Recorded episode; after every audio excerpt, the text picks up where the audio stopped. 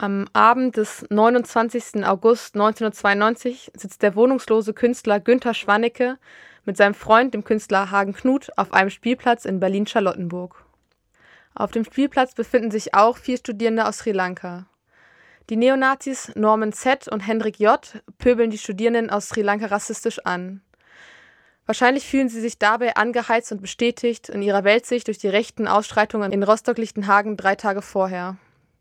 Als die beiden wohnungslosen Künstler Günter Schwannecke und Hagen Knut eingreifen, schlägt Norman Z. mit einem Baseballschläger auf die beiden Künstler ein. Hagen Knut überlebt. Günter Schwannecke stirbt wenige Tage später an seinen Verletzungen im Krankenhaus. Günter Schwannecke war ein relativ bekannter Kunstmaler aus Braunschweig. Er hat seine Kunst in Galerien in Braunschweig, Münster, Fulda und Berlin ausgestellt. Ab 1992 hat er ohne festen Wohnsitz in städtischen Wohnheimen gelebt. Die Günter Schwannecke Gedenkinitiative hat sich gegründet, um an Günter Schwannecke zu erinnern, aber auch um seinen Mord aufzuarbeiten. Äh, es wurde erstmal dafür gekämpft, dass es quasi eine Anerkennung durch den Senat gibt. Es gab diese Forderung an den Bezirk, dass der Spielplatz umbenannt wird. Das wurde auch erreicht. Es gab die Anbringung einer Gedenktafel, das wurde auch erreicht und es gibt einen Gedenkstein. Die Initiative beschreibt Schwannecke als Antifaschist. Und man muss schon ganz klar sagen, einem Skinhead-Nazi im Jahr 92 ohne eigenen Schutzraum Widerworte zu geben, ist nicht nur Mut oder Zivilcourage, dazu gehört auch eine gewisse starke politische Haltung. Norman Z. wird nach der Tat zu sechs Jahren Freiheitsstrafe wegen schwerer Körperverletzung und Körperverletzung mit Todesfolge verurteilt. Hendrik J., der damals äh, mit Norman Z. an dem Abend auf den Spielplatz gekommen ist, wird nicht einmal angeklagt. Die Günter Schwannecke Gedenkinitiative ordnet die Täter aber eindeutig dem Neonazi-Milieu zu. Es ist ein überzeugter Nazi, der mit überzeugten Nazis befreundet ist, die später noch mehr Menschen morden wollen. Norman Z. hat ähm, einen Ku Klux Klan-Fansein verbreitet, war beteiligt am Rudolf Hess-Marsch. Unserer Meinung nach ist er überzeugter Neonazi gewesen. Das wurde relativ lange nicht vom Gericht so anerkannt. Die Recherche der Gedenkinitiative hat aber auch ergeben, dass das Netzwerk von dem Täter Norman Z. bis in das Umfeld vom NSU reicht. Denn Carsten Schipanski, der mit Norman Z. zusammen den Berliner Ableger des Kuckucksklan gründen wollte, der hat später auch Sprengstoff für den NSU in Berlin gelagert. Und dieser Carsten Schipanski, der war außerdem V-Mann für den Verfassungsschutz. Und ich glaube, das zeigt auch wieder, dass es Kontinuitäten rechter Gewalt gibt, aber auch, dass rechte Gewalttäter untereinander gut vernetzt sind und dass es keine Einzeltäter sind. Für die Gedenkinitiative ist also klar, dass die rechte Ideologie der Täter das Tatmotiv war. Die Ursache wurde in dem rassistischen Motiv gesehen. Allerdings kann so eine Art Sozialchauvinismus auf jeden Fall erkannt werden, denn bei der Urteilsverkündung wurde aus dem Zuschauerinnenraum gerufen, wieso der, also in dem Moment dann Günter Schwannecke gemeint, war noch nur ein Penner. Und genau, wir stellen uns die Frage, ist es Obdachlosigkeit? Sind es seine Widerworte auf diesem Spielplatz, dass er eingeschritten hat? Ist es dieser Mut, Neonazis Gegenwehr zu zeigen, obwohl ganz Deutschland weiß, was, was auf Lichtenhagen passiert ist? Diese Motive können wir nicht aus der Vergangenheit gegeneinander aufwiegeln. Und eines dieser rechten Motive wollen wir uns heute genauer angucken, und zwar den Sozialdarwinismus, also die Abwertung von Menschen wegen ihres sozialen Status. Ja, herzlich willkommen zu unserer siebten Sendung von 404 Willkommen Entropien mit Rosa Century und Fine Ryan. Wie Fine gerade schon gesagt hat, ist unser heutiges Thema Sozialdarwinismus und Morde an wohnungslosen Personen. Erstmal kurz zum Verständnis, es gibt ja die Begriffe wohnungslos und obdachlos. Wohnungslose Menschen sind äh, Menschen, die keine eigene Wohnung haben, also die vielleicht aber auch bei Freunden auf der Couch schlafen oder in Unterkünften leben. Und obdachlose Personen sind Menschen, die auf der Straße leben und vielleicht mal zwischenzeitlich auch in Unterkünften. Von 1989 bis 2011 wurden nach Informationen des Bundesarbeitskreises Wohnungslosenhilfe 167 wohnungslose Menschen von Tätern außerhalb der wohnungslosen Szene getötet. Das Motiv ist dabei Sozialdarwinismus. Die Menschen werden also aufgrund ihres sozialen Status umgebracht. Wir haben leider keine aktuellere Zahl zu den mordenden obdachlosen und wohnungslosen Personen gefunden. Und das zeigt auf jeden Fall auch schon mal, dass es einfach nicht so viel Auseinandersetzung mit dem Thema gibt und dass diese Morde oft nicht aufgearbeitet werden und wenig mediales Interesse bekommen. Außerdem ist es häufig schwierig, die Opfergruppe, also diejenigen, die aufgrund von Sozialdarwinismus Gewalt erfahren, einzugrenzen, weil sich Sozialdarwinismus häufig mit anderen Diskriminierungsformen überschneidet. Wie zum Beispiel im Fall von Günter Schwanecke, über den wir gerade schon gesprochen haben, wo auch seine antifaschistische Haltung und sein Eingreifen und Widersprechen gegen Neonazis mit reingespielt hat.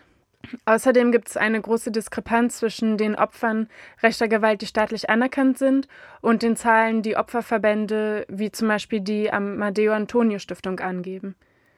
Generell ist es ja so, dass Gewalttaten, die von Rechten und Neonazis begangen werden, häufig von Gerichten nicht als politisch eingestuft werden, aber bei Morden aufgrund von Sozialdarwinismus ist das noch mal häufiger der Fall.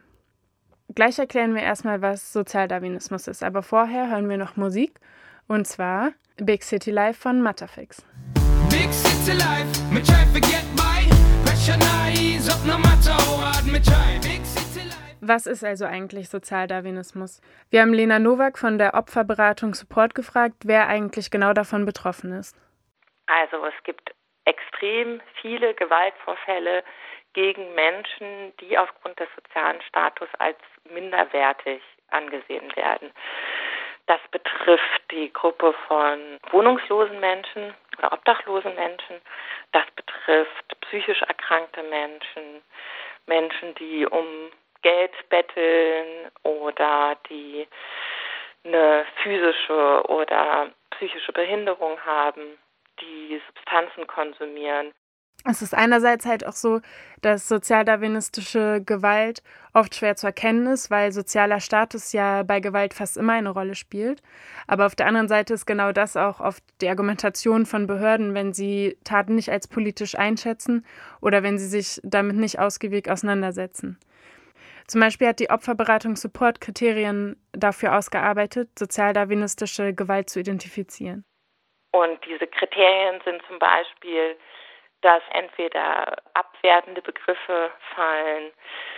Das Kriterium ist tatsächlich auch, dass es einen starken Gewaltexzess gibt, manchmal auch Misshandlungen über mehrere Stunden oder Tage.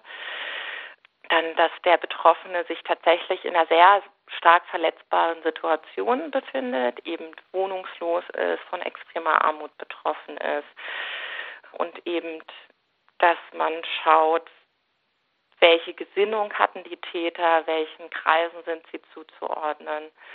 Das sind so ungefähr die Anhaltspunkte, die wir da mit hinzuziehen.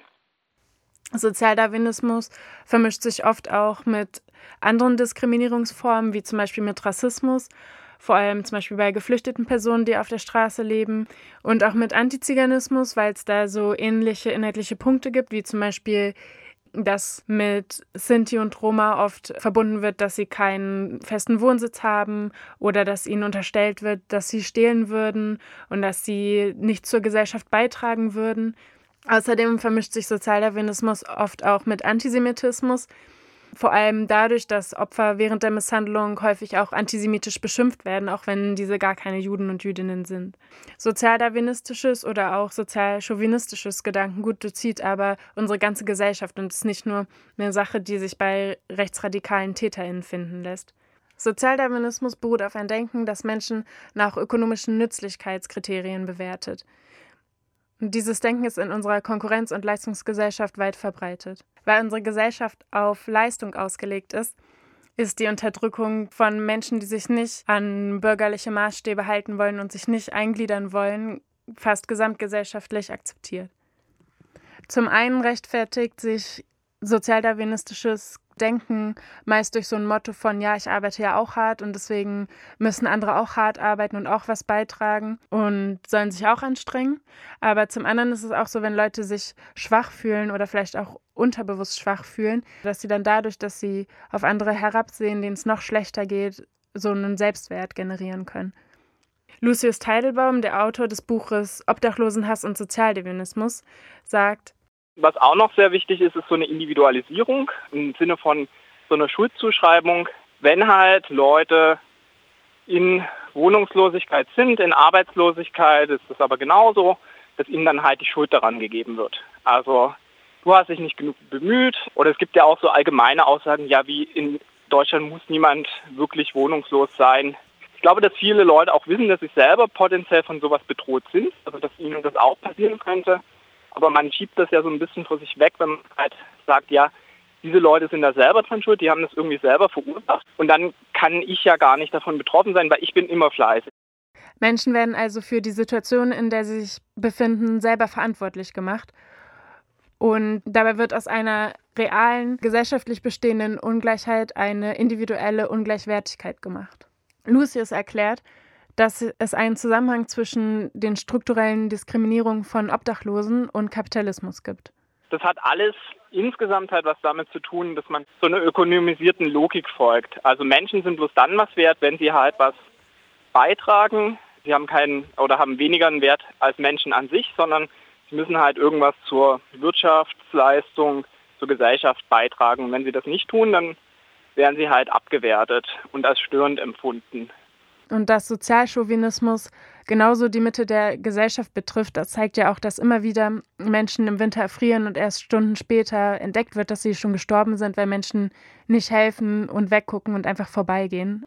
Und das kann man mit unterschiedlichen Aspekten erklären. Zum einen ist es natürlich auch einfach hart, Leid zu sehen und man guckt lieber weg, weil es angenehmer ist. Deswegen werden auch häufig sozial Benachteiligte aus dem öffentlichen Raum verdrängt, damit Ungerechtigkeit der Gesellschaft einfach nicht so sehr ins Auge springt.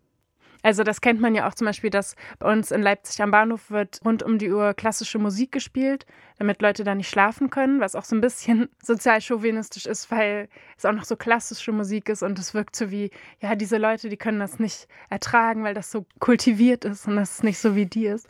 Das ist richtig pervers eigentlich. Und dann kennt man ja auch diese kurzen Bänke, zum Beispiel an Bahnhöfen auch oder generell in Parks.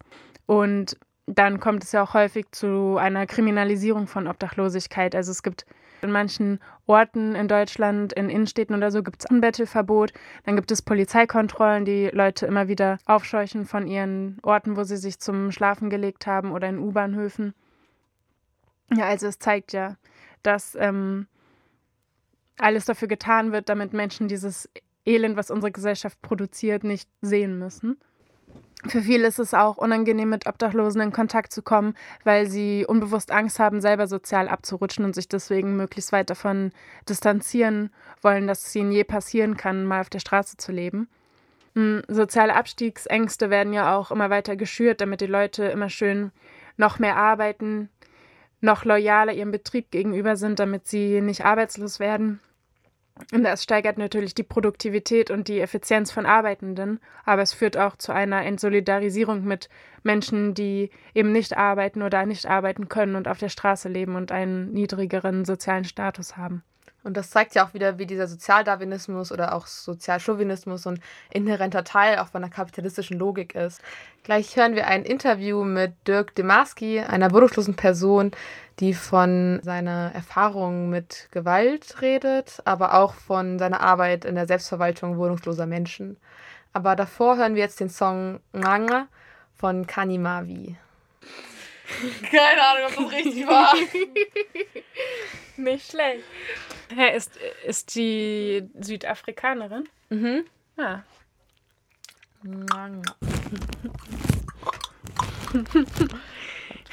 Gut, dass ich das nicht angesagt habe. Ich hätte so gesagt.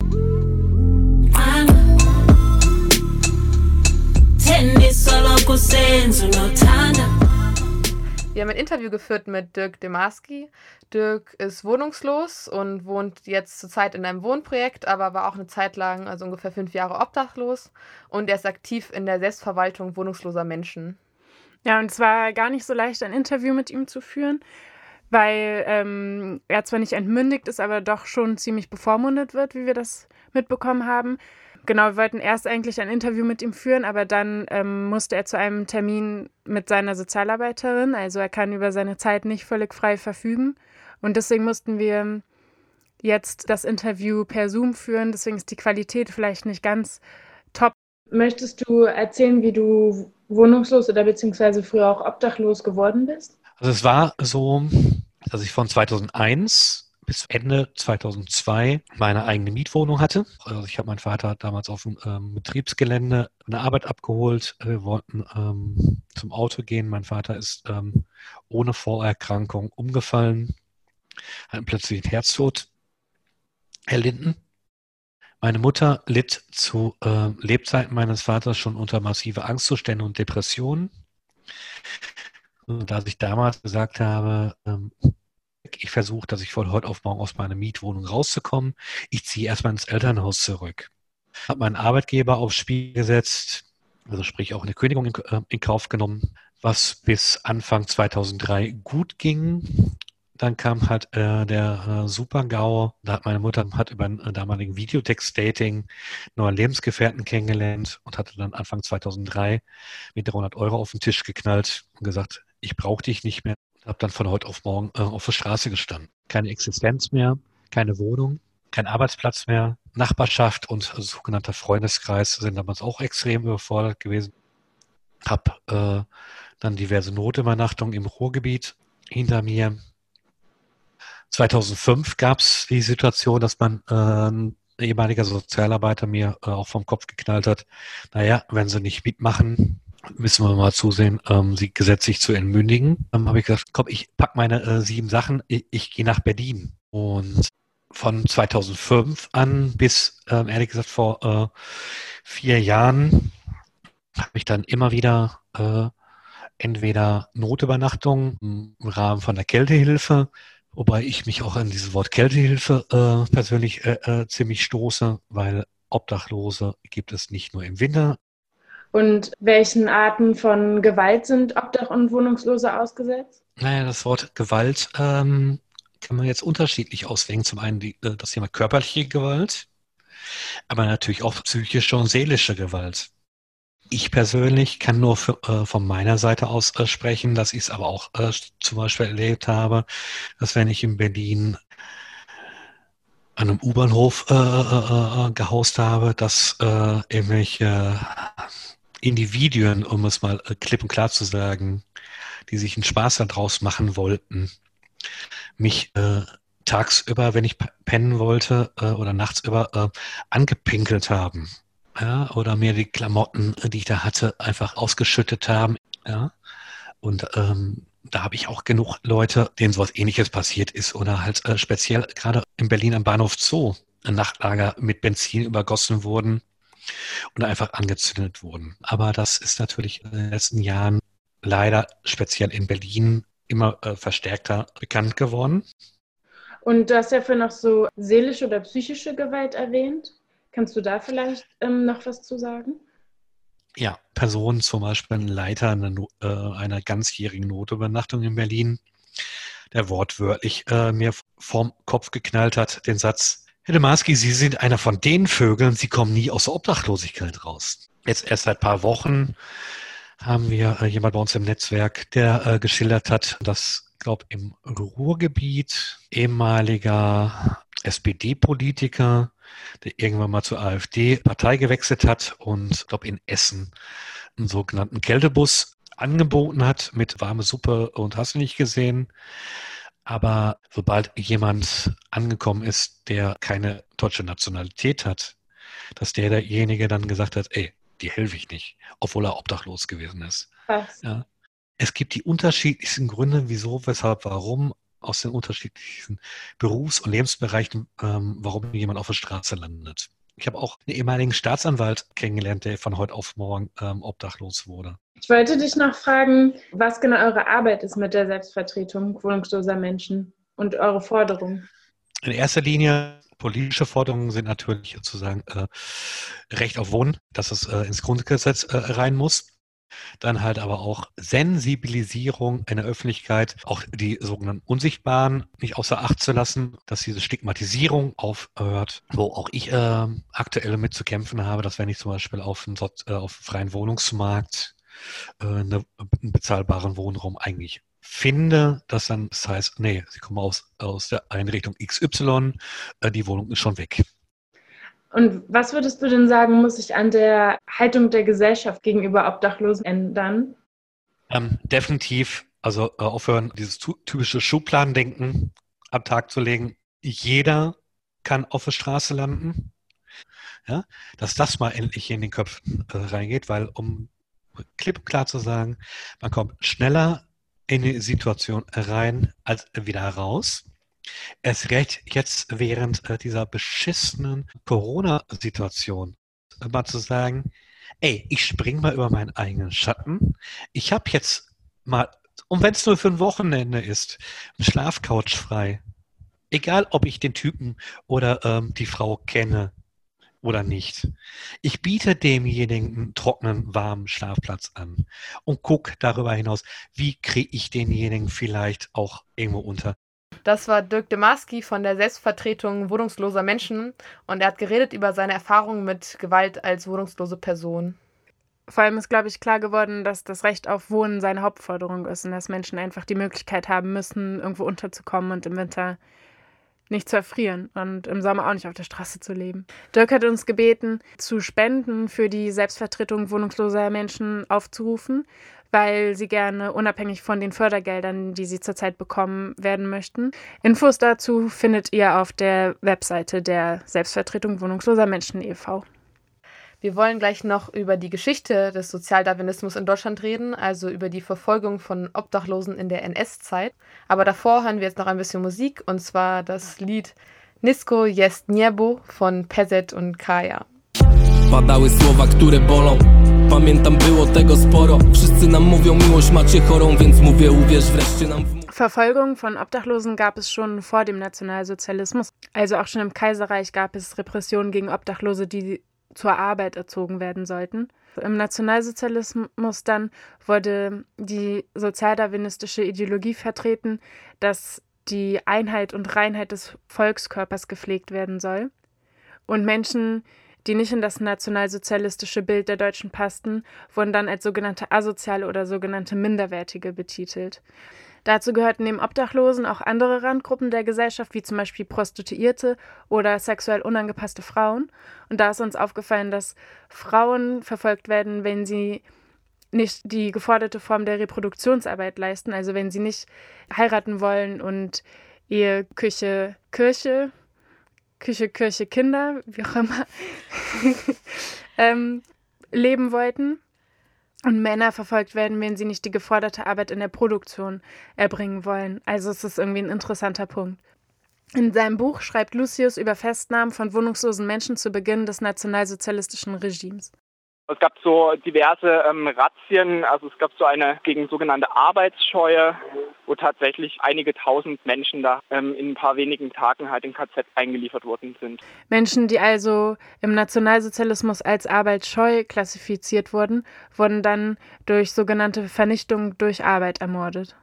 Und auch nach dem Nationalsozialismus kam es kaum zu einer Aufarbeitung von der Ermordung von sogenannten asozialen, also von äh, sozialdarwinistisch diskriminierten Menschen. Und das liegt einmal daran, dass voll viele von denen zwangssterilisiert wurden. Das heißt, die haben gar keine Nachfahren, die sich jetzt quasi für ihre äh, Großeltern einsetzen können. Sozialdarwinismus hat also eine echt lange Tradition in Deutschland, in unserer Vergangenheit. Und deswegen ist es besonders krass, dass heute so wenig Sensibilität für dieses Thema gibt und wie extrem das seit dem Nationalsozialismus aber auch ähm, diese Strukturen weitergeführt werden in der deutschen Gesellschaft. Jetzt sind wir das Lied Sucks to be You von St. John. Sucks to be you, cause I would love you. I'd watch the whole world and see you dance. Am 27. Mai 2011 hält sich der wohnungslose André K. an einem stillgelegten Bahnhof in Oschatz auf. Fünf Täter zwischen 16 und 36 Jahren treten und schlagen auf ihn ein. Fünf Tage später stirbt André K. an seinen Verletzungen im Krankenhaus. Das Gericht konnte kein rechtes Motiv feststellen. Lena Nowak von der Opferberatung Support, einem Beratungsprojekt für Betroffene von rechtsmotivierter Gewalt, widerspricht dem. Mindestens zwei der Täter sind in der rechten bzw. in der Neonazi-Szene zu verorten. Also waren damals im JN-Umfeld aktiv und waren auch ne, durch Tätowierung als Neonazis erkennbar. Auch wenn die Täter vor Gericht fast gar nicht ausgesagt haben, sind während der Verhandlungen sozialdarwinistische Beleidigungen gefallen. Laut Lena von der Opferberatung Support lässt das ein rechtes und sozialdarwinistisches Tatmotiv vermuten. Die Hinterbliebenen haben in einem Beweisantrag gefordert, dass das rechte und sozialdarwinistische Tatmotiv geprüft werden soll. Der Antrag wurde aber abgelehnt. Lena Nowak von der Opferberatung erzählt von einem extremen Desinteresse der Behörden an dem Fall André K.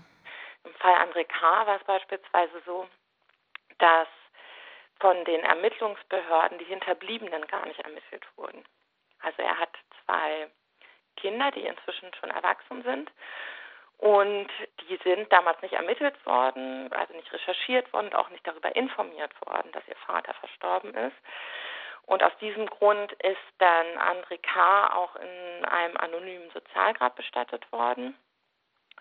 Und uns ist es dann aber gelungen, ne, obwohl wir jetzt gar keinen Zugriff auf irgendwelche Meldedaten oder ähnliches haben, in Zusammenarbeit mit einer Journalistin aus Nordsachsen die Hinterbliebenen zu ermitteln und waren dann letztendlich diejenigen, die denen dort auch diese Todesnachricht überbracht haben. Das zum einen und zum anderen hat das Sozialamt dann wiederum relativ viel Anstrengungen unternommen, den Hinterbliebenen aber die Rechnung über ungefähr 2000 Euro waren es damals, dieser Bestattung zukommen zu lassen. Der Fall von André K. ist beispielhaft für das Desinteresse von Staat und Gericht, Gewalt gegen Wohnungslose und Obdachlose aufzuarbeiten und als das anzuerkennen, was es ist, als Sozialdarwinismus. Jetzt hören wir das Lied It Ain't Water What I Want von Alison Mossad. Like where you coming from?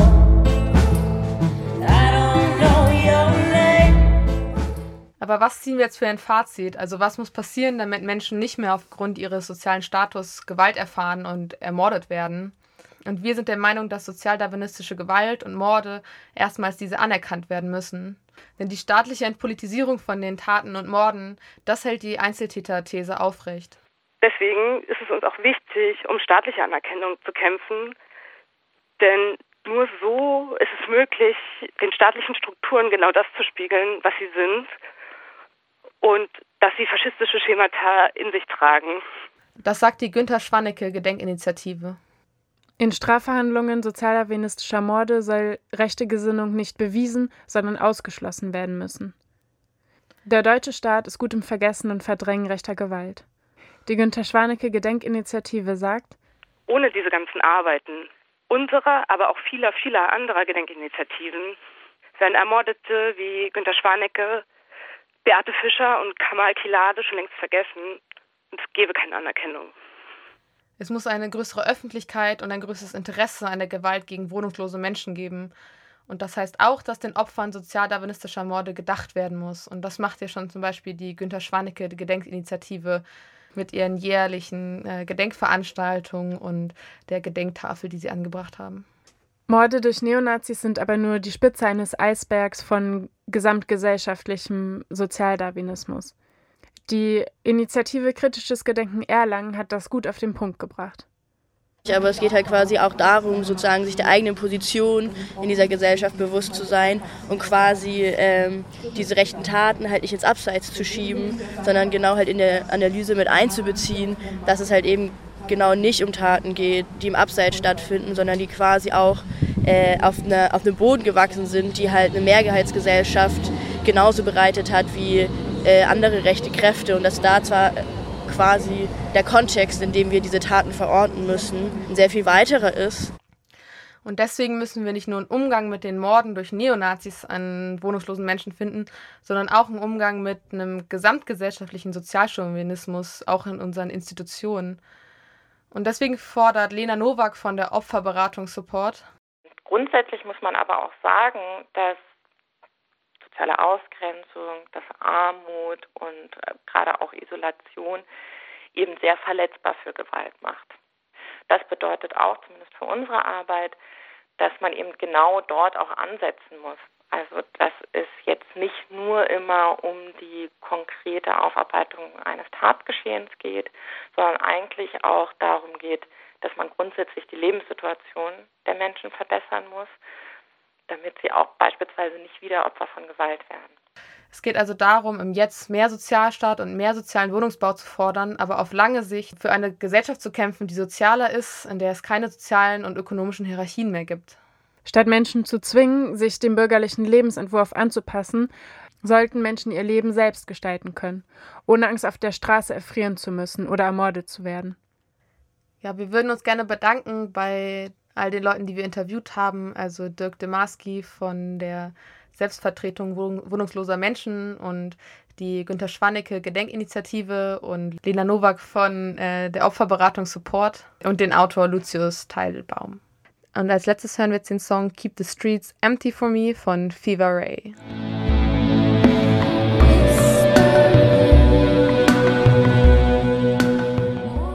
Oh, someone's calling. It's really all. I see both sides like Chanel. See on both sides like Chanel.